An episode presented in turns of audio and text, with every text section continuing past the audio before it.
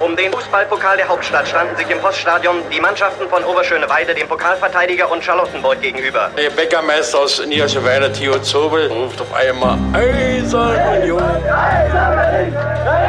Eine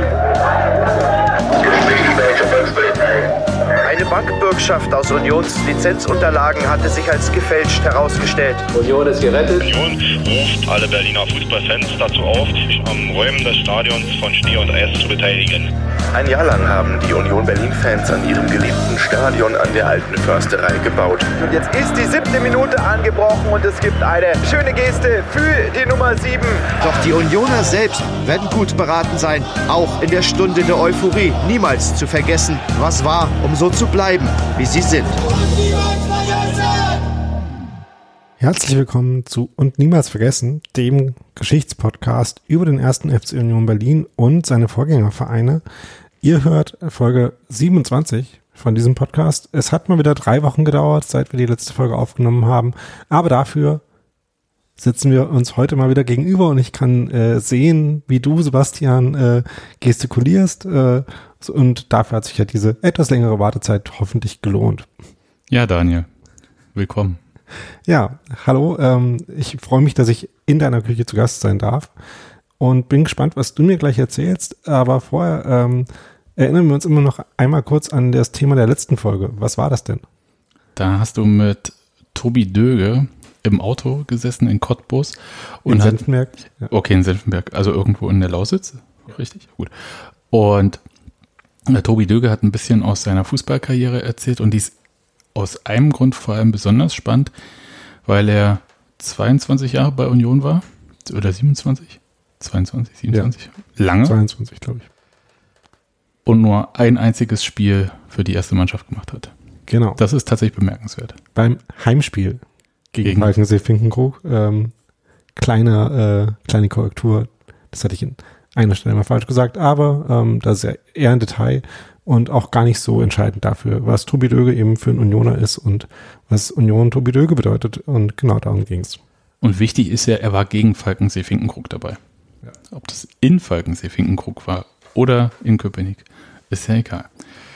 Daniel, ich habe heute eine etwas längere Geschichte und habe dann, während ich diese Geschichte vorbereitet habe und was ihr nicht wisst, es hat wirklich ein bisschen länger gedauert, festgestellt, Mann, das wären ja eigentlich drei Episoden gewesen.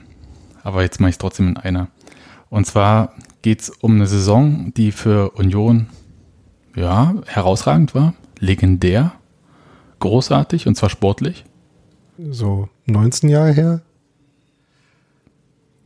Ich sag, ich sag mal noch ein paar Sachen. Aufstieg, Pokalfinale, Europa. Kennen wir aus der Saison 2000, 2001. Aber davon möchte ich nicht reden, sondern mhm. von einer Saison vorher. Und zwar, es gibt ja so diese Geschichte, dass Union in der DDR ein eher nicht erfolgreicher Verein war. Es gibt aber auch Ausnahmen. Du hattest eine schon mal gehabt, das war der Pokalsieg 1968. Es gibt noch eine Ausnahme einer erfolgreichen Saison, an der an deren Ende gab es zwar keine Titel wie 1968, aber von der Platzierung war es fast die beste. Und es ist nämlich die Saison 1985, 86 und die ist so unglaublich. Also Union holt einen internationalen Titel. Und es passieren so einige Dinge, die für die Verhältnisse von Union absolut unnormal sind. Dazu gehört natürlich ähm, das FDGB-Pokal-Halbfinale in Dresden. Ein Spiel, das Legendenstatus hat. Du guckst mich schon an, als ob du eine Episode dazu vorbereitet hast. Nee, äh, ich wollte nur sagen, äh, dass ich mich schon mal auf die Suche begeben habe nach dem FDGB-Pokalfinale, zu dem das dann geführt hat, und es mir bis jetzt noch nicht gelungen ist, das aufzutreiben, zumindest nicht zu Bedingungen, die irgendwie vertretbar waren. Ähm, ja. Deswegen bin ich gespannt, was du so Scouting so gab es nicht in der DDR, ne? Also von vorne. Also 1985, wir äh, begeben uns so ein bisschen in den Sommer des Jahres.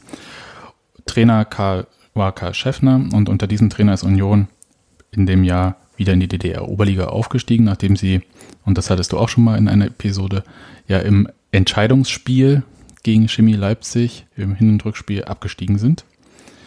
Und in der Ligamannschaft, also in der zweitklassigen DDR-Liga, waren auch schon so Spieler wie Ronny Teuber als Torhüter, Ingo Weniger, Olaf Seyer, Ralf Stresser dabei. Und Ralf Stresser, kommt, kommen wir nachher noch ein bisschen zu, der kam von BFC Dynamo 2. Und dann für diese Saison, nachdem sie aufgestiegen sind, kamen noch wieder so erfahrene Spieler wie Wolfgang Mattis zurück von Magdeburg, der dann wieder im Tor stand, also Ronny Teuber dann nicht mehr. Den kennt man vielleicht später, hat er für Dynamo Dresden im Tor gestanden. Und Carsten Heine kam auch zurück. So, und das Problem eines Aufsteigers, das kennen wir ja vielleicht so ein bisschen aus der aktuellen Saison 2019, 2020, ist ja, man braucht eine stabile Defensive, aber man muss halt auch Tore schießen. Und das macht eine Vorschau im DDR-Fernsehen klar, in der Karl Schäffner zu diesem Thema Tore schießen Folgendes sagt. Da können wir mal reinhören.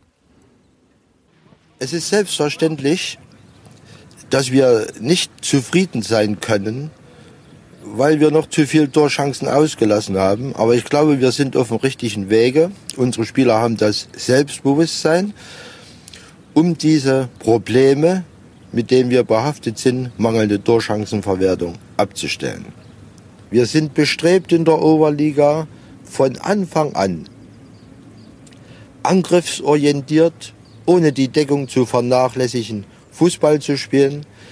Wir müssen aus allen Reihen torgefährlich werden. Das ist ein Spruch, den man sicherlich von allen hören kann, aber ich bin überzeugt davon, dass wir unseren Zuschauern in Berlin und auch auswärts in den Stadien das zeigen werden, dass wir das, was ich jetzt sage, in der Oberligasaison in die Tat umsetzen werden. Vielleicht finden Uwe Borcherts Schüsse auch den Weg in die Oberligamaschen. In der Ligasaison war er Unionstorschütze vom Dienst. Seine Stärken?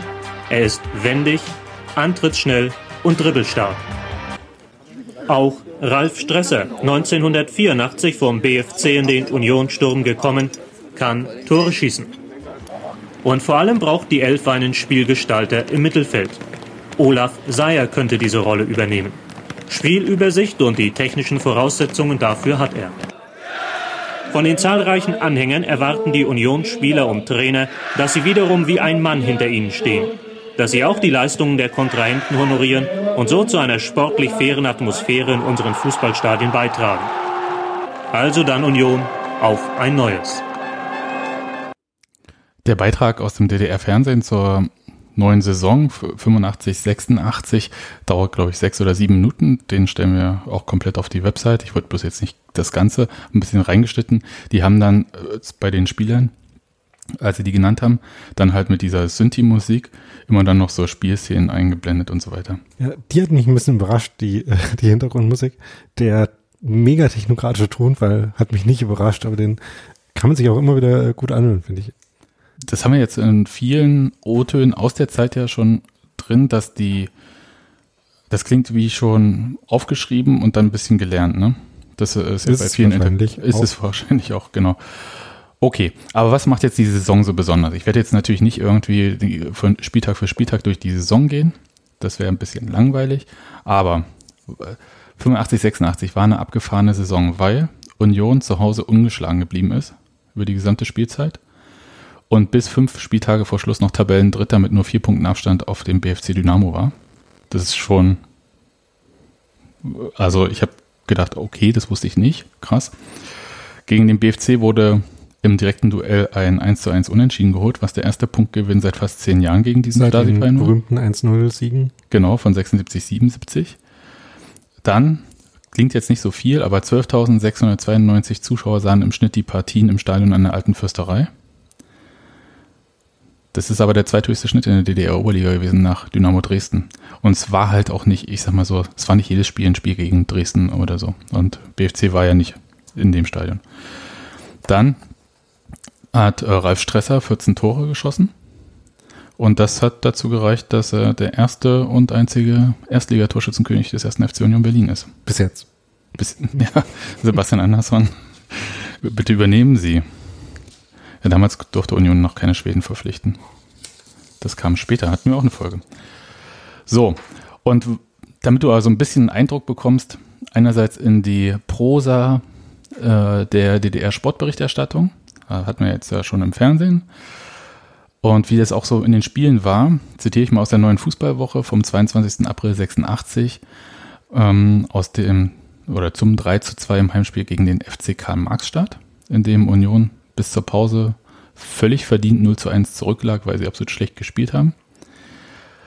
Und dann drehten sie aber auf. Hör mal zu. Wenn die jungen FCK-Dachse indes geglaubt haben, der Gastgeber würde im zweiten Abschnitt ähnlich fahrig, unpräzise und ohne Feuer spielen wie im ersten, so mussten sie sich rasch eines anderen belehren lassen. Stresser war es in erster Linie, der nach der Pause ein Feuerwerk anzündete, in dem, für den, in dem den Gästen für genau sieben Minuten Hören und Sehen verging. Das, da war die 1 zu 0 Führung des FCK aber bereits in einen 1 zu 3 Rückstand umgewandelt worden. Und Stresser hatte sich dabei als dreifacher Torschütze ausgezeichnet, ein Treffer schöner als der andere. Krass.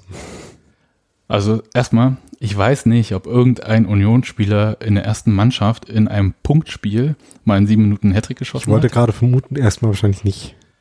Aber ich kann dir sagen, dass Ralf Stresser hat auch in der Saison danach gegen, also für Union gespielt. Auch gegen Karl Marxstadt, weil die ja nicht abgestiegen sind.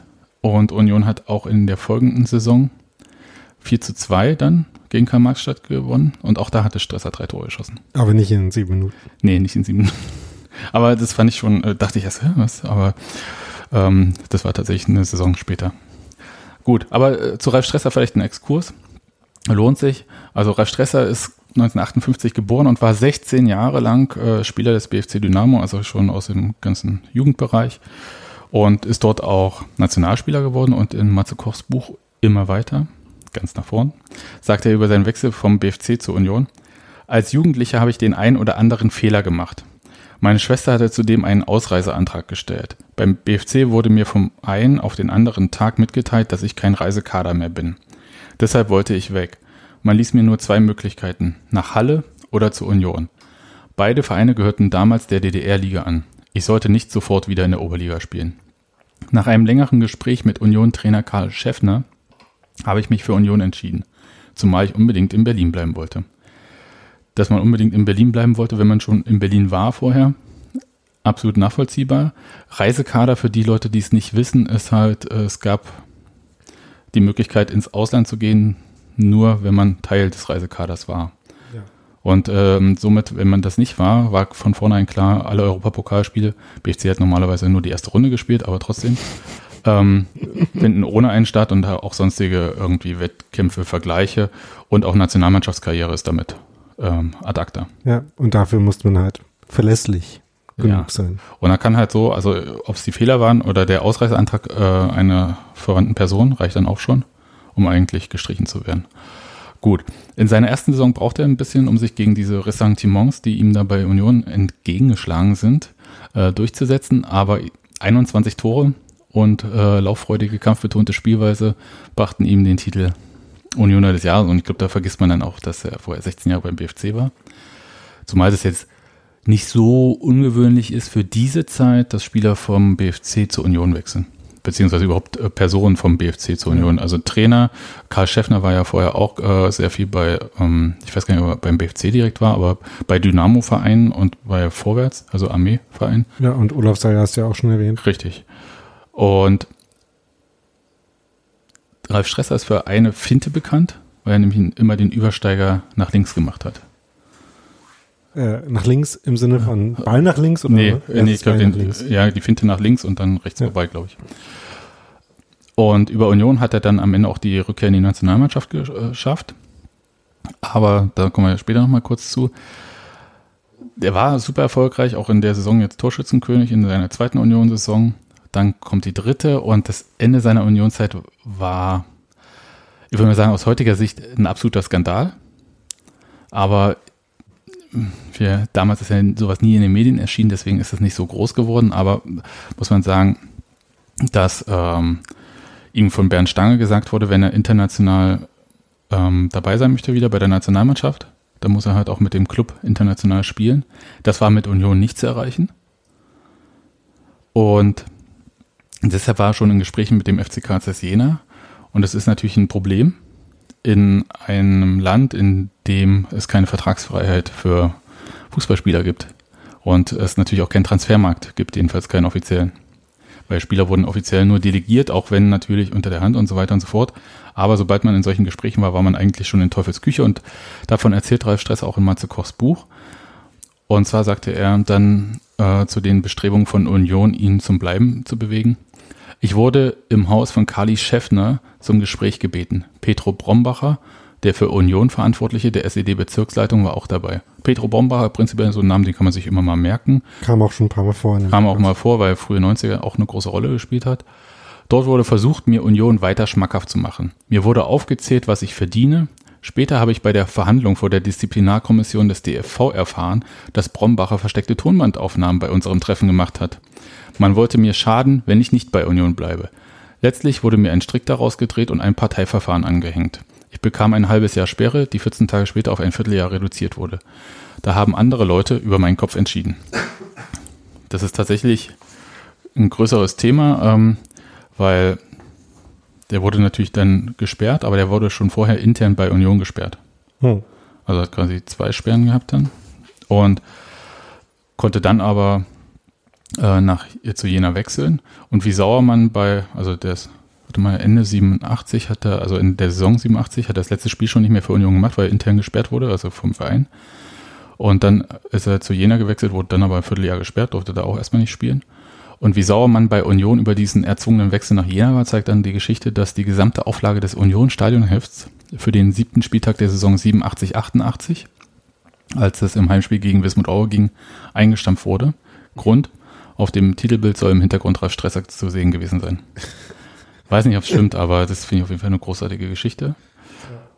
Und für, äh, zu Ralf Stresser gibt es noch zwei Sachen zu sagen. In Jena wurde er nicht wirklich glücklich. Er ist zwar Nationalspieler wieder geworden, aber hat da nicht so viel getroffen und hat auch äh, Europapokal ein bisschen gespielt und wechselte dann Ende 89 für kurze Zeit zur BSG Jena Glaswerke. Und er war gerade 31. Und ja, höchstens DDR-Liga. Ja, also ich war bei der BSG Jena Glaswerke, aber Ring halt. Und nee, dieses Fall ist, was jetzt Schott Jena ist, also das ist auf jeden Fall nicht bekannt gewesen für, ja, DDR-Liga vielleicht. Die war ja damals in verschiedene Staffeln aufgeteilt. Ja, ziemlich viele Mannschaften, ja. Ähm, und er absolvierte aber nur ein Spiel für den Club, also für Glaswerke, weil dann natürlich Maueröffnung und er ist äh, nach Franken gegangen, wo er für Festenbergs Greuth und Schweinfurt gespielt hat. Aber das eher nebenbei hat sich eigentlich eine berufliche Karriere äh, da aufgebaut. Der hat da, ich glaube, der vielleicht arbeitet er immer noch bei so einem Teehandel quasi. Also so, Aha. also Teeproduktion und so weiter und so fort. Das ist tatsächlich ein relativ großer ja. Laden in Franken. Aber war es denn tatsächlich so, dass er während er bei Union war auch keine Nationalspiele gemacht nee, hat, oder? Nee, hat er nicht. Tatsächlich nicht. Da äh, hätte er halt zur Dynamo wechseln müssen, Jena, also irgendein Club, der halt häufiger international mal gespielt hat. Und gibt aber noch eine Geschichte zu Ralf Stresser, die ist tatsächlich interessant, also auch so mal so drüber hinweg, nämlich 2007 gestand Ralf Stresser im Berliner Kurier im Gespräch mit meinem früheren Kollegen René Miller, dass er bei Union äh, positiv auf Doping getestet wurde. Und er sagt da, ja, ich war gedopt, ich bin sogar erwischt worden. Den Tag und das Spiel bekomme ich nicht mehr zusammen. Ich wurde nur irgendwann informiert, dass man bei mir etwas gefunden hat. Ich bin aus allen Wolken gefallen, wusste von nichts. So, und dann, ja, dann gibt es halt so, wie er sich diesen Befund erklärt. Und er sagt er halt, unser Trainer Kali Schäffner hatte ganz gute Kontakte zu einem Doktor aus dem Klinikum Buch. Buch, also für die Leute, die es nicht wissen, war auch Regierungskrankenhaus und so weiter und so fort. Und dann halt natürlich alles, was so äh, ist ja eine ganze große Klinikanlage. Und da haben wir vor allem in englischen Wochen zur schnelleren Erholung solche Infusionen bekommen. Hm. Mich, daran wundert mich eigentlich vor allem, dass es im äh, DDR-internen Spielbetrieb Dopingkontrollen gab. Gab es äh, in der Tat, äh, im Gegensatz zur Bundesrepublik, in der Bundesliga gab es die zu der Zeit nämlich noch gar nicht der, äh, im Fußball. Aber jetzt könnte man sagen, ja krass, die waren ja schon weiter. Äh, aber kannst du ja ausrechnen, ähm, was für eine Strafe das jetzt gab? Äh, entweder äh, ähm, Erklärung im Programm, das jetzt nicht mehr zu machen, glaube ich aber eher nicht, weil äh, öffentlich über Doping reden war wahrscheinlich nicht so die äh, erste war, Idee, die man gehabt Das haben ja immer die anderen gemacht. Ja, eben. Ähm, also würde ich sagen 25 Mark. Okay. Die Strafe. Weil ich nichts bewusst zu mir genommen habe, wurde ich auch nicht gesperrt. Als Strafe musste sich unser Trainer aber verpflichten, den Kontakt zu diesem Arzt abzubrechen. Wahrscheinlich wäre an diesem Tag die halbe Mannschaft positiv gewesen. Ja, ja. kann man davon ausgehen. Ja, fand ich äh, tatsächlich eine interessante Geschichte, weil man gerade über diese, äh, also über Doping in der DDR weiß man relativ viel, aber vor allem in den Einzelsportarten und weniger in den Mannschaftssportarten. Und da gibt es ja gerade beim Fußball generell, ähm, ja, ich sag mal, noch nicht so ein hohes Bewusstsein. Mittlerweile glaube ich schon, aber äh, bei der Kontrolle noch nicht so. Gut, aber das ist jetzt äh, so Exkurs zu Ralf Stresser, der eine sehr ähm, starke Rolle gespielt hat und über Union im Prinzip wieder in den Leistungsfußball zurückgefunden hat und auch in die Spitze des DDR-Fußballs. Kommen wir zu einem legendären Spiel, nämlich dem Halbfinale im FDGB-Pokal gegen Dynamo Dresden am 7. Mai 1985. Nee, 7. Mai 1986. Jetzt habe ich mich vertan. Aber 1986. Und dazu muss man ein was wissen.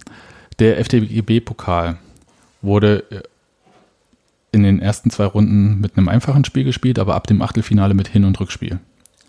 Und das hat ein bisschen gezogen. Aber Union ist über die Station BSG Motor Eberswalde, erste Runde. BSG Rotation Berlin, da haben sie aber nicht bei Rotation gespielt, sondern in der alten Försterei. Rotation hat Heimrecht getauscht, um mehr Zuschauer zu haben. Dann ähm, gegen 1. FC Magdeburg mit Hin- und Rückspiel. Und BSG Motor Nordhausen ins Halbfinale gekommen. Aha, Motor Nordhausen. Hm. Tatsächlich, ne? Im Viertelfinale. So war halt, äh, die Glücksfee war in dem Fall auch ein bisschen unterwegs. Ja. Und manchmal kommen ja auch äh, nicht so berühmte Vereine in Pokalviertelfinals. ist richtig. So. Und jedenfalls im Halbfinale wartete Dynamo Dresden und das ist quasi die absolute Top-Mannschaft eigentlich zu der Zeit gewesen. Auch ja, wenn der nicht Meister geworden ist. Ja erst 89, glaube ich, sind sie Meister geworden, aber in der Zeit nicht. Tatsächlich. Und vorher war halt der BFC zehn Jahre am Stück ähm, DDR-Meister. Und ich habe ja schon ein bisschen so erzählt, was Union in dieser Saison also sportlich erreicht hatte. Und das wissen wir jetzt auch, das muss ich auch nicht nochmal erzählen, aber was war eigentlich mit Dresden? Weil das ist tatsächlich eine, müssen wir, glaube ich, schon wissen, bevor wir über dieses Halbfinale mal reden. Und da würde ich gerne mal aus dem Buch äh, Die Geschichte der DDR-Oberliga von Andreas Beingo, auch ein früherer Kollege von mir, alle vom Kurier, und Michael Horn sprechen. Und zwar zitiere ich mal draus. So stark wie in besten Zeiten starten die Elbflorenzer in diese Saison. Niemand scheint sie aufzuhalten, nicht einmal der Meister. Der 5. Oktober 85 bringt die wahre Ablösung. Die Berliner müssen im Dresdner Dynamo-Stadion zum Hit ran. Sie sind Tabellenzweiter mit nur einem Verlustpunkt, die Schwarz-Gelben aber Spitzenreiter mit einer blütenweißen Weste. Die bleibt es auch nach den diesmal einseitigen 90 Minuten, denn der BFC scheint total von der Rolle zu sein. 1 zu 4 geht er ein. Das ist natürlich ein krasses Ergebnis. Ist ja Liverpool-Style. Ja. Und jetzt denkst du natürlich, klar, die ziehen da jetzt durch. Aber Jetzt kommt sowas, was wir aus dieser Saison von Borussia Dortmund kennen, also aus der Saison 2019-20, wenn da beim Verein von Mentalitätsscheiße geredet wird. Nur machen die Dresdner die Rechnung ohne den Kontrahenten, noch mehr aber ohne sich selbst. Denn wie gewonnen, so zerronnen. Da ist sie wieder, die oft beobachtete Dresdner Nonchalance und Überheblichkeit. Das dicke Ende kommt nicht erst im Frühjahr, sondern ereilt die Männer von Klaus Sammer, der damals Trainer war, schon jetzt. Aus den restlichen sieben Spielen der Rückrunde krümeln sich Hans-Jürgen Dörner und Co. nur einen Sieg, vier Unentschieden und zwei Niederlagen zusammen. Also Dresden und der BFC befinden sich also in so einer Art Dynamo-Steckenrennen um die Meisterschaft. Und nur weil beide Mannschaften auch so un unkonstant spielen, sind mhm. die, ähm, lassen beide auch nicht abreißen. ja, es ist halt so. Und am 19. März passiert dann was, was glaube ich, jeder so, der sich ein bisschen mit deutscher Fußballgeschichte befasst hat, kennt. Dresden steht gegen Bayer Oerding im Europapokal der Pokalsieger. Im Prinzip schon im Halbfinale. Ja, haben das Hinspiel 2-0 gewonnen in Dresden, führen zur Pause 3-1 in Oerding. Aber dann. Hm. Aber dann kriegen sie noch sechs Tore und verlieren 3 zu 7. Muss man noch sagen, dass der Torhüter von Wolfgang Funke ist, glaube ich, der Bruder von Friedhelm ähm, äh, verletzt wurde, der Dresdner Torhüter. Und dann musste ein anderer rein, aber das ist ja auch kein Grund, jetzt sechs Tore zu kassieren. Auch der zweite Torhüter sollte. Ja. Hm. Allein für das Spiel müsste sie eigentlich äh, mal einen Dresden-Geschichtspodcast gründen und das mal aufklären. Das kann man auch als Miniserie machen. Also ich glaube, da gibt es genug Stoff und äh, Erzählungen drüber, um da äh, eine ganze Weile drüber zu reden und zu forschen. Ja, da, ich glaube, das gibt auch einiges an Geschichte her, aber das muss halt jemand anders machen. Jedenfalls das FTGB-Pokal-Halbfinal-Hinspiel gewann Dresden mit 2 zu 1 beim ersten FC Union. Und ich habe mir so ein bisschen den Spielbericht in der Fußballwoche durchgelesen und muss ehrlich gesagt davon ausgehen, dass Dresden zur Halbzeit schon hätte sehr hoch führen müssen. Aber hat halt reihenweise Chancen vergeben. Und ich zitiere mal. Gewünscht hätte man sich diese Sicherheit auch in Tornähe. Hier sündigten die Dresdner nahezu sträflich. In Klammern Gütschow, Pilz, Häfner, Stübner. Jedoch muss ihnen auch zugute gehalten werden, dass bei Aktionen wie von Stübner und Minge erst Mattis und dann der Pfosten-Torerfolgen im Weg standen. Union stellte nach dem 2 0 zu 2 dann ein bisschen um und setzte äh, Spieler wie Weniger und Kohn offensiver ein. Und Dresden hat dann halt auch als Reaktion auf Unions Angriffe Ralf Minge als Abräumer nach hinten geholt. Das habe ich nicht ganz verstanden, aber es ist halt aus diesem Spielbericht zu entnehmen. Vielleicht hat er sich auch geirrt, aber Ralf Minge ist ja eigentlich vorne gewesen. So Kopfball, Tor, ne? Minge. Ich wollte gerade sagen, dass ich äh, ehrlich gesagt kein, äh, kein Bild davon habe, wie Ralf Minge als Spieler so war. Naja, Flanke, Minge, Tor, würde ich sagen. So, aber jedenfalls äh, haben sie ihn nach hinten geholt und haben dann aber völlig die Sicherheit verloren. Stresser traf per Elfmeter und allein in den letzten zehn Minuten gab es drei hochkarätige Chancen für Union, wo der Ausgleich eigentlich möglich gewesen wäre, aber da wurde dann der Ball so von der Linie noch gekratzt und so. Also erstaunlich eigentlich, wie man so völlig von der Rolle sein kann, dann nachdem man so geführt hat. Und, äh, Mentalitätsscheiße. Richtig. So, und jetzt das Rückspiel im Dynamo-Stadion ist ja eine Legende unter diesen Spielen. Das ist auch bei Matze Koch, der hat so eine Liste hinten äh, in seinem Anhang vom Buch drinne, Top 20 Spiele von Union. Da taucht das auch auf. Und Union gewinnt die Partie in Dresden mit 4 zu 3, obwohl sie zwischenzeitlich schon 1 zu 3 zurücklagen. Aber können wir uns ein paar O-Töne anhören, und zwar vom MDR. Das hat ähm, Ike Galley, glaube ich, gemacht für den MDR mit äh, O-Tönen von Ralf Minge und Olaf Seyer. Dieses Halbjahr äh, verknüpft man ja nur negative Erinnerungen. Da hatten wir gerade vorher die, die Geschichte mit äh, Bayer Oerding, als wir auch äh, äh ja, äh, dort ein Debakel erlebt haben eigentlich und, und, und, und ausgeschieden sind. Und vier oder fünf Wochen später war halt die Pokalrunde. Wir gewinnen in Union Berlin 2 zu 1. Das Rückspiel in Dresden, elfte Minute. Das 1 zu 0 für Dynamo durch Matthias Döschner. Union gelingt der Ausgleich. Hans-Jürgen Dörner traf ins eigene Tor. Vorbei an Jens Ramme. Noch vor der Pause köpfte Matthias Sammer das 2 zu 1. In den 14 Oberligaspielen der 80er Jahre siegte Dynamo 10, Union nur einmal. Dresden fühlte sich sicher, erst recht als Matthias Döschner zum 3 zu 1 einschoss. Insgesamt stand es jetzt 5 zu 2 für Dynamo. Union benötigte noch drei Tore. Als Ralf Stresser traf, zeigte die nicht vorhandene Freude, wie aussichtslos die Berliner ihre eigene Lage beurteilten. Doch dann traf Probst zum 3 zu 3 Ausgleich. Und plötzlich wankte Dynamo. Es hat einen ganz einfach das, das Gefühl beschlichen, ey, scheiße, hier geht ja wieder so eine Nummer los wie in Uerding, äh, wo, man, wo man eigentlich auf der, auf der, absolut auf der Siegerstraße war und dann mit dem, mit, mit dem 3-2, auf einmal fällt das 3-3 man ist wie paralysiert und kann, kann eigentlich gar nicht begreifen, was passiert. René Unglaube köpfte in der 71. Minute tatsächlich das 4 zu 3 für die Berliner. Im Finale unterlagen sie Lok Leipzig mit 1 zu 5. Doch erstmal gab es eine Party. Ich glaube, wir haben dann irgendwo unterwegs gehalten und dann wurde äh, Bier gekauft und dann wurde ein bisschen angestoßen und ja, zwei, drei Tage äh, war man schon in dem äh, Jubel drinne.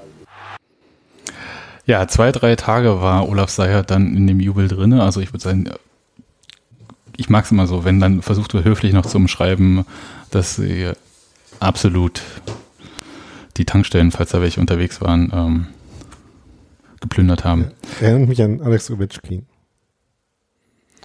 Der, der legendär äh, äh, gefeiert hat, dass seine Mannschaft äh, eine Meisterschaft gewonnen hat und dann auch für so eine Woche abgemeldet war. Ja, das kann ich mir vorstellen. Weil es so schön war, dieses 4 zu 3, lese ich mal den kompletten Spielbericht aus dem deutschen Sportecho vom 8. Mai 86 vor. Deutsches Sportecho für die Leute, die es nicht wissen, äh, eine Sporttageszeitung in der DDR, die jeden Tag, wie gesagt, erschien. Wir wollen erst mal sehen, was Dresden mit uns veranstaltet. Wenn wir einigermaßen die Situation überblicken, werden wir mit der gesamten Mannschaft Druck machen, schätzte Union-Trainer Karl Schäffner die Ausgangsposition vor dem Anpfiff ein. Erst einmal veranstaltete Union mit sich selbst etwas. Bekanntlich ist Berlins Torsteher Mattis einer der besten Strafstoßtöter in der Oberliga. Das kann indes kein Grund sein, Strafstöße selbst zu produzieren. In der vierten Minute geschah das noch mit der Assistenz von Probst. Minge schob sich dazwischen, Mattis hielt den Dresdner Mittelstürmer fest. Aber dann machte er seinen Fehler wieder gut, indem er Heffners Strafstoß mit dem Fuß abwehrte. Sechs Minuten später hob Dörner einen langen Pass zu Pilz. Der Ball wäre wohl nur im Ausgelandet, aber Mattis machte sich lang und holte den Dresdner Mittelfeldspieler von den Beinen. Und diesmal ließ sich Döschner die Chance vom Punkt nicht entgehen. Sowieso jetzt erstmal ein schlechter Anfang, gleich zwei Elfmeter quasi in den ersten zehn Minuten zu verursachen.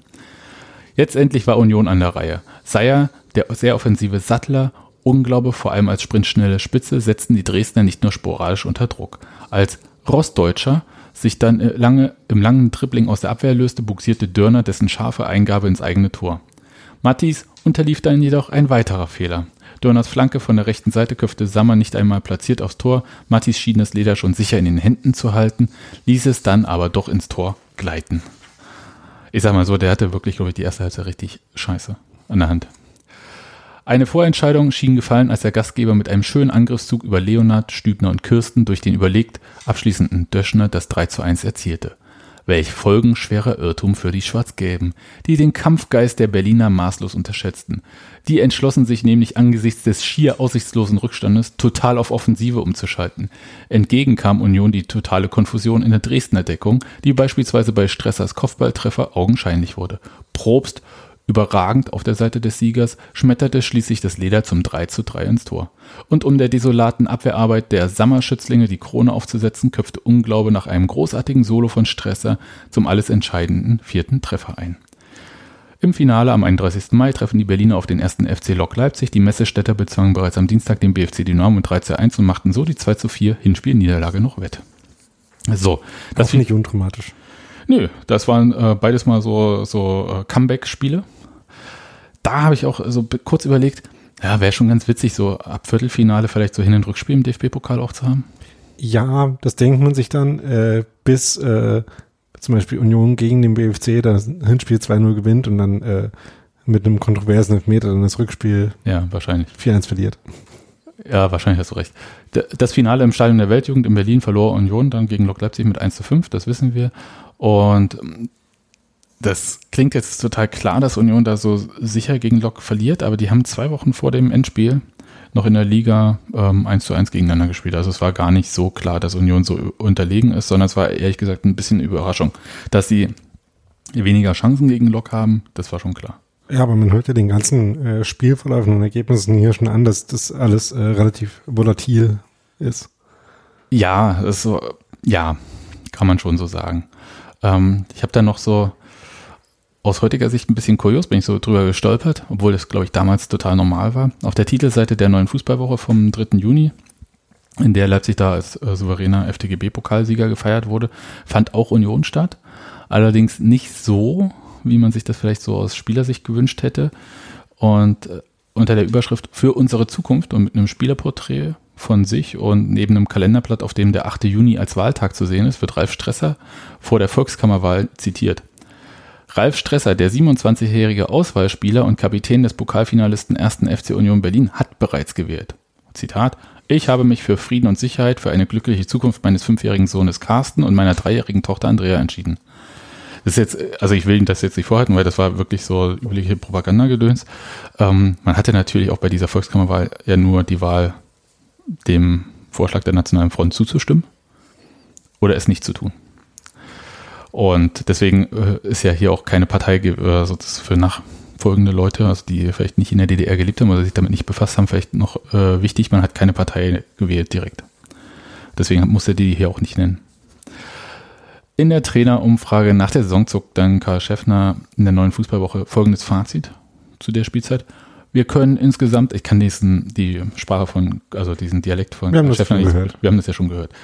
Denkt euch einfach das. Wir können insgesamt recht zufrieden sein, hatten uns als Aufsteiger in Klassenerhalt zum Ziel gesetzt, sind nie in Abstiegsgefahr geraten, haben am Ende einen guten siebten Platz belegt und das FDGB-Pokalfinale erreicht. Diese Position wollen wir nun festigen und ausbauen. Dass unsere spielerischen Leistungen zum Saisonende etwas nachgelassen haben, lag daran, dass viele junge Spieler die hohen Anforderungen noch nicht verkraftet haben. Rostdeutscher, Unglaube, Sattler und Lahn beispielsweise haben vor nicht allzu langer Zeit noch in der Bezirksliga gespielt. So, das war das, ähm, so eine Umfrage. Das musst dir vorstellen, das ist eine ganze Doppelseite und alle Trainer der warte, 14 DDR-Oberligisten haben jeweils äh, zwei Fragen gestellt bekommen. Einmal, wie sie die Saison einschätzen von ihrer Mannschaft.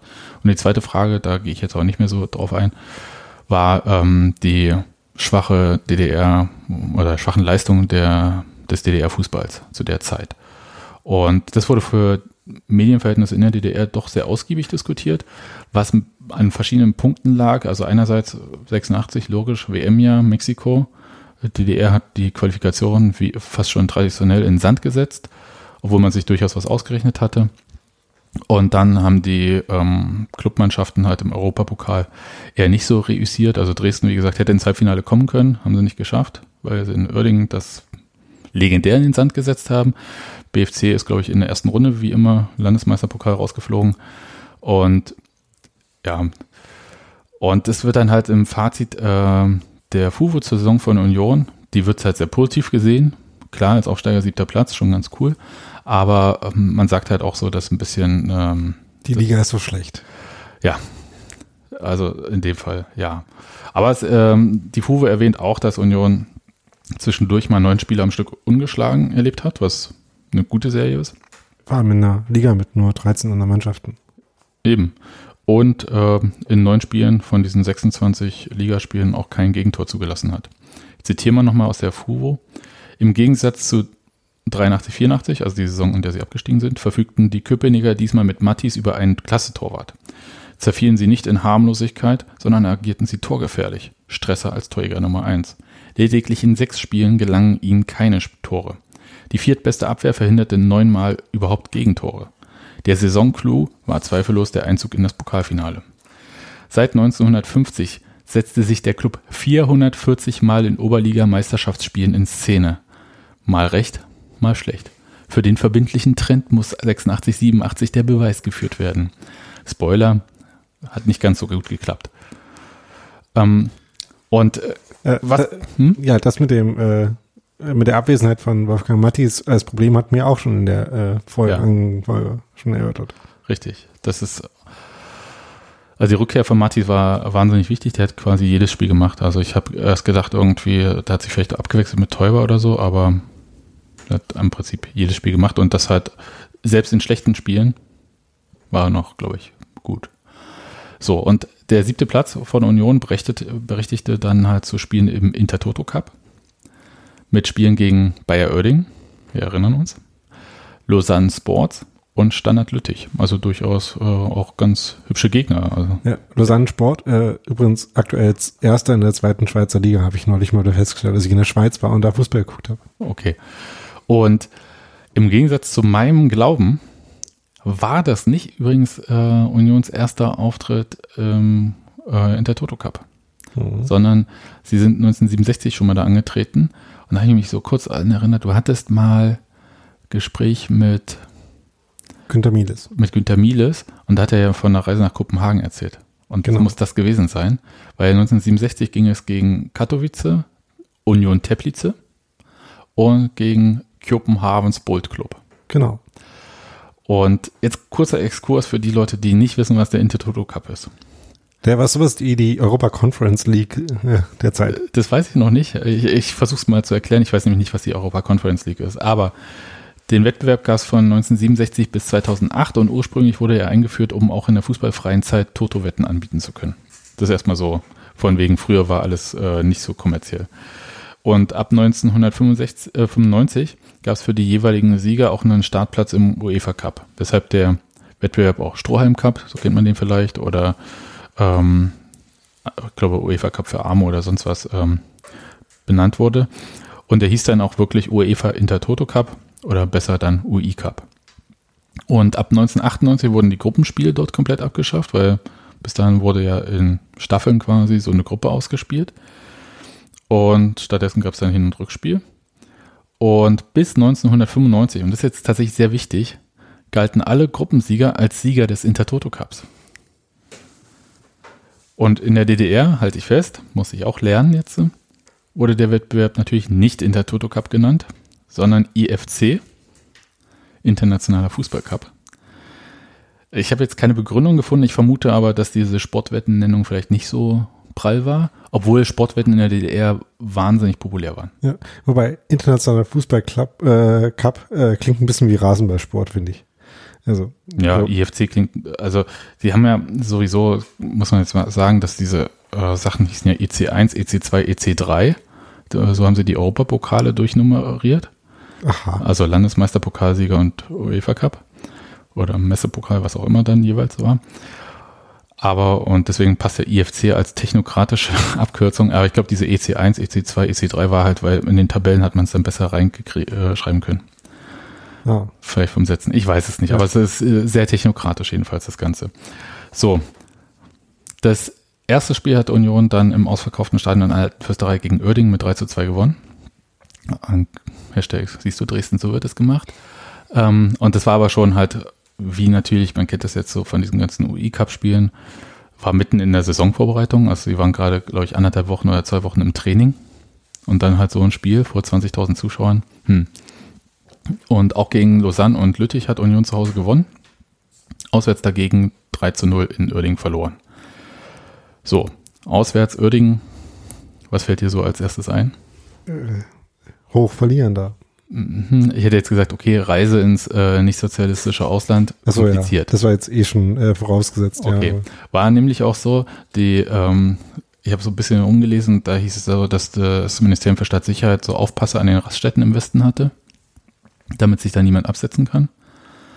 Und beim bereits erwähnten Spiel von Dresden da in Oerding gab es nämlich äh, eine Flucht. Da ist Frank Lippmann von Dynamo Dresden quasi dort geblieben, wie man so schön mhm. sagt. Und das sollte auf keinen Fall ein zweites Mal passieren. Es war auch immer sehr peinlich und es wurde dann halt auch, ja, es war wie so, es war schwer zu argumentieren. So, solche Sachen so. War ja auch nicht der einzige Fall. Nee, natürlich Vorkommen. nicht und auch nicht, erst recht nicht in der Zeit. Ralf Stresser sagte dagegen, dass keinem Unionsspieler die Reise in den Westen verwehrt wurde. Also Stichwort Reisekader. Und sagte, vermutlich konnte in der Kürze der Zeit die Mannschaft nicht richtig durchleuchtet werden. Ich glaube das nicht, aber er sagt das. Wir haben das ausgiebig genutzt. Jeder konnte sich frei bewegen. Man hatte aber auch Angst, dass ein Spieler der Mannschaft den Rücken kehren könnte. Ja, also ich denke mal, ähm, jeder konnte sich frei bewegen im Rahmen dessen, dass sie halt vielleicht entweder nicht alleine unterwegs waren und so weiter. Also man darf sich das nicht ganz so vorstellen wie heute. Und das, ähm, glaube ich, kommt noch dazu, dass sie vielleicht auch nicht alle ähm, die entsprechenden Währungen auch dabei hatten um damit irgendwie einkaufen zu das, gehen oder so. Äh, war tatsächlich äh, ein Punkt, der mir eingefallen war, dass das eins der Steuerelemente sein könnte, wie viel Devisen man dann den Leuten gewährt. Ja. ja, oder überhaupt halt. Ähm, oder überhaupt keine. Also frei bewegen ist halt, äh, normalerweise gab es halt so Programme und so. Aber das. Ähm, ja, das auch.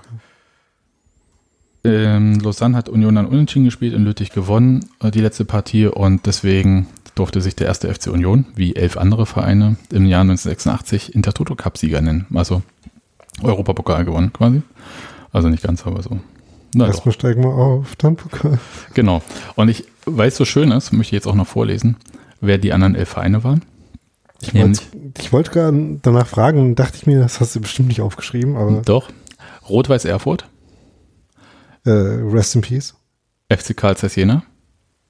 Rest in Peace. Fortuna Düsseldorf, Malmö FF, Sigmar Olomouc, Uipesti Doscha, also aus Budapest, Brøndby IF, Lyngby BK, Lech, äh, Brøndby äh, auch Rest in Peace. Okay. Lech Poznan, IFK Göteborg und Slavia Prag. Also ein bisschen überlegt, klingt schon nach ganz schön viel Ostblock. So, ich bin noch nicht ganz zu Ende. Es gab noch, also die Saison du hast ist noch durch. zwei Seiten in der Hand. Ja, die Saison ist durch. Und wir sind schon in der Sommervorbereitung, es ist quasi kurz vor der Saison 86, 87. Da fehlt aber noch was. Was macht man denn so als Fußballmedium im Sommer, wenn nichts los ist? Preise verleihen. Richtig. Und zwar gab es noch die Wahl zum Fußballer des Jahres und, ganz wichtig, die besten Liste der neuen Fußballwoche. Kommen wir erstmal zur Fuß Fußballer des Jahreswahl, weil das ist wirklich sehr schön. Ähm, waren das damals Publikumswahlen? Ähm, Erzähle ich dir gleich. Das ist eine sehr gute Frage, Daniel. Ähm, die Wahl führte nämlich die neue Fußballwoche in 50 Sportredaktionen in der DDR durch. Und das heißt, es war keine Publikumswahl, aber das Publikum konnte sich beteiligen, indem es nämlich Tipps abgegeben hat, wer denn gewinnt. Und äh, unter den richtigen Tippern wurden Preise ausgelost.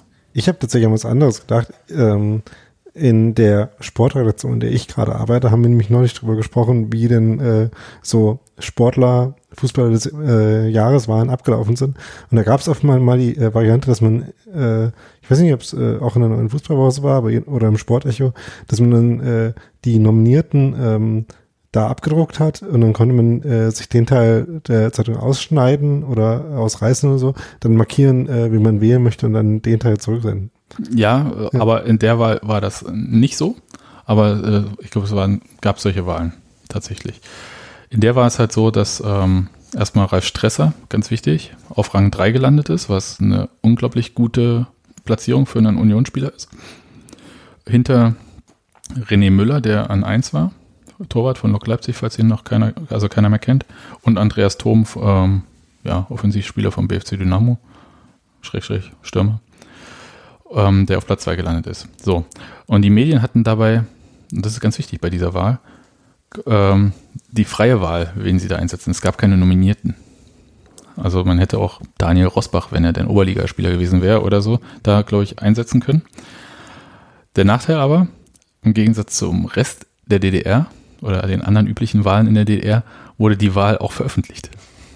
Das heißt, ähm, der Vorläufer des Berliner Kuriers, kennen wir ja, BZ am Abend, hat wie folgt abgestimmt: an 1 Tom, an 2 Müller, an 3 Stresser.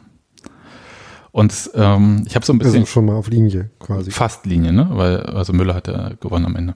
Aber wichtig ist noch, ähm, das hat mich ein bisschen irritiert, als ich so durchgeguckt habe, irgendwie, dass auch die Armee-Rundschau und die Volksarmee als äh, Medien abstimmen durften. Und besonders witzig und ist wirklich witzig. Die haben doch bestimmt keine Vorwärtsspieler gewählt, oder? Könnte ich jetzt nochmal nachgucken, aber wenn du jetzt mal so überlegst, also die Armee-Rundschau hat abgestimmt. Was meinst du, welches Medium hat noch abgestimmt, von dem du nicht glaubst, dass es bei einer Sportlerwahl mitmachen würde? Ähm,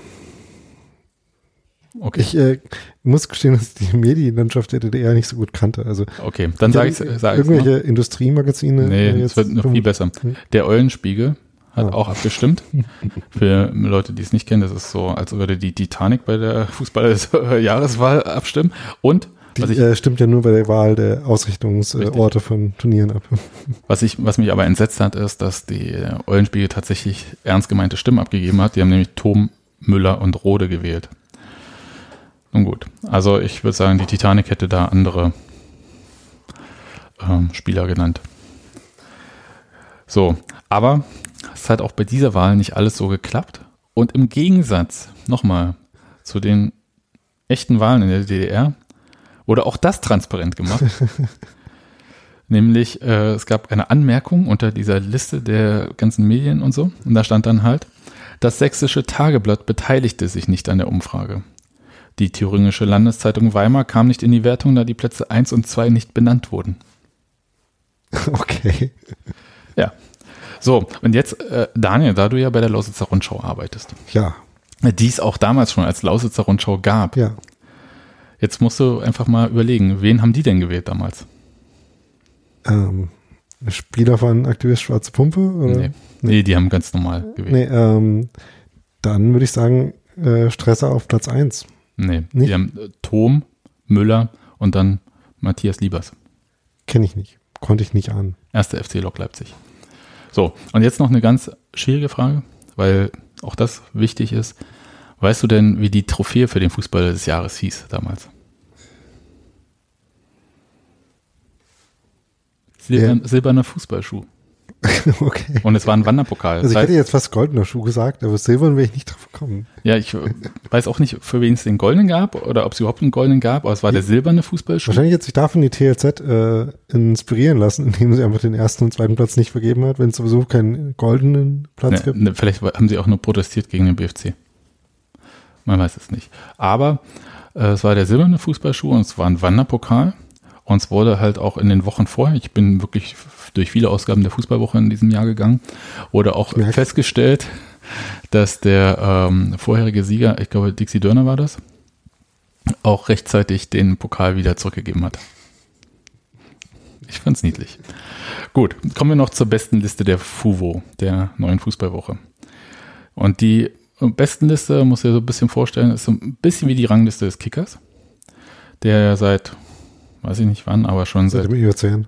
äh, ja, seit vielen Jahrzehnten auf jeden Fall, ich glaube 60er Jahre oder 50er Jahre, so eine ähm, Rangliste veröffentlicht.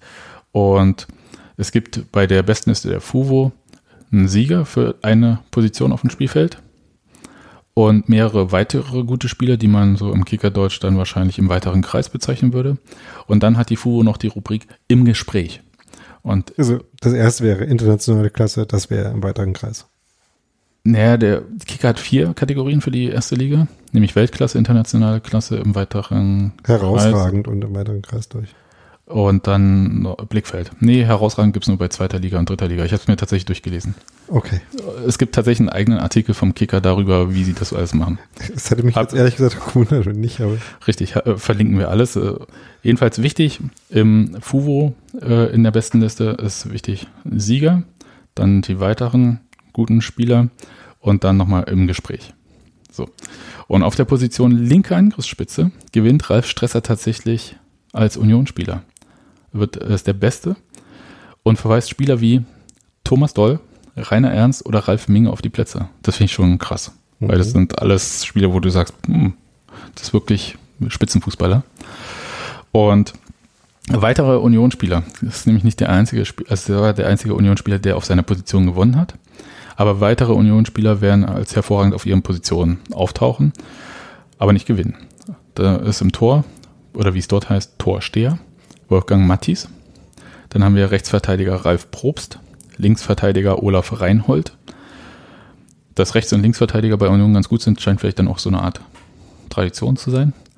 Und äh, linkes Mittelfeld Olaf Seyer. Kein Unionsspieler findet sich in der Rubrik im Gespräch übrigens. Und sehr ernüchternd finde ich jedenfalls, dass auf den Positionen Vorstopper, rechtes Mittelfeld, zentrales linkes Mittelfeld und linkes Mittelfeld bei im Gespräch nur steht keiner. Aber das ist wie gesagt das Thema ähm, Qualität DDR-Oberliga. Das ist, das könnte man, glaube ich, eine ganze Sendung voll mitfüllen äh, aus der Zeit, wie sie da halt die ganze Zeit diskutieren und dass die Partei und so weiter. Ja, es kommt ja auch immer darauf an, wie weit die anderen weg sind. Ähm, ne, also ähm, ist ja zwei Spieler, die im Gespräch auftauchen oder nicht, können ja gleich gut sein, wenn halt nur die anderen so klar besser sind, äh, dann erübrigt es über die weiter zu sprechen. Also äh, Mhm. Ja, äh, da das ja wiederum dann keine transparente Wahl hier war, aber es ist eine sehr schöne Doppelseite, weil das nämlich so wie so, ein, ähm, so eine Spielaufstellung ist. ja, Ganz gut gestaltet. mit so einem Death-Chart wahrscheinlich so. Äh, Mit dem was Chart? na, so eine Aufstellung, wo man dann sieht, wie viel, wie es äh, auf der Position tiefer wird, äh, was Ja. die, ähm, die Besetzung angeht. Sieht man tatsächlich genau so und ich glaube, ich werde diese, das Bild mal mit in den Beitrag packen, damit man sich das mal anschauen kann. So, das war es eigentlich ähm, von mir zu der wirklich legendären Saison 1985, 86 des Ja, war was los, Union ne? Berlin. Da war richtig was los und äh, ich, ich würde mal sagen, Rekorde reihenweise. Wissen wir denn, äh, wie einmalig das war, dass äh, Ralf Stresser diese Wahl da gewonnen hat? Nee, Also ich bin jetzt nicht durch die ganzen Jahrgänge seit 1950 der DDR-Oberliga gegangen, durch alle besten Listen. Nee, das kann ich jetzt nicht sagen. Also glaube aber nicht, dass es äh, sehr häufig vorkam, dass ein ähm, Spieler von Union da gewonnen hat. Ich glaube aber nicht, dass es einmalig war. Also es gab ja einige Spieler, die ja doch auch äh, zu ihrer Unionzeit sehr gut waren und dann wechseln mussten, durften Und deswegen, also ich denke da halt an. Äh, ich bin heute erst an, äh, auf Jimmy Hoga angesprochen worden. Richtig, äh, beispielsweise, aber halt äh, Mackie Lauk würde mir jetzt auch einfallen, Wolfgang Mattis vielleicht, vielleicht auch mal in den Jahren zuvor, obwohl halt ähm, der natürlich einen Spieler hatte, der auf seiner Position, auf der Torwartposition sehr stark war mit Jürgen Kreu zu der Zeit. Insofern, hm. Es gab ja auch ein paar äh, Nationalspieler von Union durchaus, die da eine Rolle gespielt haben. Die haben meistens aber nicht äh, Nationalmannschaft gespielt, wenn sie bei Union waren. Ein paar gab es da schon. Ja, aber nicht, mal, nicht so viel. Also deswegen, ja. also ich würde sagen, gab es äh, in der besten Liste bestimmt ein paar, die dann auch mal gewonnen haben, aber es ist eher die Ausnahme. Und ich bin ja noch nicht zu Ende. Also mit der Geschichte zu Ende. Aber Daniel, du fragst dich sicher, gab es denn für diese Sendung einen Sendungspaten? Ja, habe ich mich am Anfang schon gefragt, ja. Ist richtig. Es gab nämlich diesmal einen Sendungspaten. Und zwar Till, und er hat mir geschrieben, in der Folge Menze ist schuld, wurde ich an einen sehr schmerzhaften Teil der Union-Geschichte erinnert. Was er nicht schreibt, durch dich, Daniel. In diesem Zusammenhang kam mir der Gedanke, euch eine Union-Sternstunde als Thema vorzuschlagen, nämlich die Saison 85-86, in der ich selbst Unioner wurde. Union erreichte das DDR-Pokalfinale. Ich erinnere mich an dramatische Spiele gegen Dresden. Diese tolle Saison endete mit der erfolgreichen Teilnahme am sogenannten Intertoto Cup mit internationalen Spielen, zum Beispiel gegen Oerding. Eine Würdigung hat diese Saison immer verdient, finde ich. Und da muss ich sagen, recht hat er. Ja. Stimmt, und ist auch nicht, äh, selbst wenn du mich jetzt gefragt hättest, äh, vor 1990 die besten Unionssaisons, wäre das halt nicht die erste gewesen, die mir eingefallen wäre. Nee, ich hätte tatsächlich auch gedacht, irgendwie so 70, 71 und äh, 67, 68 wären so für echt so erfolgreicher gewesen. Und ja, in der Tat. Hat mir sehr viel Spaß gemacht. Ich muss sagen, ich habe äh, durchaus lustige Episoden zwischendurch gefunden, äh, als ich so durchgegangen ähm, bin bei der Fußballwoche, weil es gab immer, gibt so eine Rubrik, das muss ich auch mal, auch mal kurz rausholen. Und zwar gibt es eine Rubrik in der Fußballwoche, die heißt, ähm, warte mal, das war mit der Post. Ah ja, hier. Das nennt sich, die Rubrik nennt sich Post 86, also 86 für das Jahr natürlich logischerweise. Und da gibt es dann halt immer so Schreiben von Lesern oder Sportlern an die Redaktion der neuen Fußballwoche. Und das kann sein, dass halt irgendwie irgendeine Schule irgendwas gemacht hat, dass irgendein Spieler was Besonderes geschafft hat in seiner irgendwie Liga und der Trainer schreibt dorthin, ey, der hat hier übrigens ähm, zum Beispiel Peter Heine von der SG Dynamo Königs Wusterhausen beging kürzlich ein wohl recht seltenes Jubiläum. Er beschritt das 800. Spiel für seine Sportgemeinschaft, nee, seine Gemeinschaft und erzielte bisher drei Tore, nee, 391 Tore. Dazu gratulieren ihm alle KWer recht herzlich. Zum Beispiel sowas. Und da ist nämlich eine Nachricht, die finde ich äh, erstaunlich. VP-Lob für Lokanhänger. Wir möchten über die FUVO darüber informieren, dass die zum Oberliga-Punktspiel gegen den FC Karl Zeiss in Jena angereisten Anhänger des ersten FC Lok Leipzig bei der An- und Abreise sowie während des gesamten Aufenthalts im Stadion sich sportlich, fair und diszipliniert verhalten und damit zum guten Gelingen der Veranstaltung beigetragen haben. Wir empfehlen das in geeigneter Form zu publizieren. Kessel, Jena, Oberstleutnant der VP, Leiter des VP-Kreisamtes Jena. VP für die Leute, die es nicht wissen, Volkspolizei. Ja, also gab so einiges, äh, was man heute vielleicht irgendwie vielleicht äh, witzig findet, aber damals glaube ich nicht so lustig war. Gut, aber damit jetzt wirklich, das war's mit dieser Geschichte und ich hoffe, dass auch ein bisschen länger geworden, aber dass es ein bisschen Spaß gemacht hat, ja, sich das vielen anzuhören. Dank für diese Geschichte, ja. Dann wird es Zeit für den Feedback- und Hinweisblock, Daniel. Genau, ihr könnt uns äh, Themenvorschläge schicken, ähm, indem ihr uns ähm, ansprecht, wenn ihr uns äh, im Stadion begegnet oder. Was übrigens viele Leute mittlerweile machen, sagen, kommt vorbei. Ihr habt doch gesagt, wir sollen euch auch ansprechen im Stadion. Ja. Ja. Ähm, es ist bei mir in den letzten paar äh, Spielen dran gescheitert, dass ich nicht im Stadion war, aber kann man ja nicht immer was dran ändern. Ähm, nee, aber natürlich äh, ist auch nicht der einzige Weg, wie ihr uns erreichen könnt. Ihr könnt uns ähm, als Podcast insgesamt auf Twitter anschreiben. Da sind wir at unv-podcast. Ähm, ihr könnt auch äh, uns auf Facebook finden, da sind wir bei unserem äh, Mutterblog Textilvergehen. Ähm, also wenn ihr da mitbekommen wollt, was im äh, Podcast so passiert, könnt ihr Textilvergehen folgen. Ihr könnt uns E-Mails schreiben, uns äh, jeweils einzeln als Daniel und Sebastian at und minus niemals minus vergessen minus podcast.de. Das ist auch die Webseite, wo ihr die Folgen findet und kommentieren könnt oder ähm, unser, ja, jetzt schon 26 Folgen großes Archiv äh, durchblättern könnt. Natürlich genauso wie in euren Podcast-Apps, ähm, wo ihr ähm, eventuell auch äh, Feedback und äh, Bewertungen und Sterne und so weiter hinterlassen könnt. Ja, fünf Sterne, gerne wieder. Vielen Dank, Daniel. Und dann bin ich sehr gespannt, was du das nächste Mal erzählst. Ich Und wie immer auch. Freue mich drauf. Bis denn. Ciao.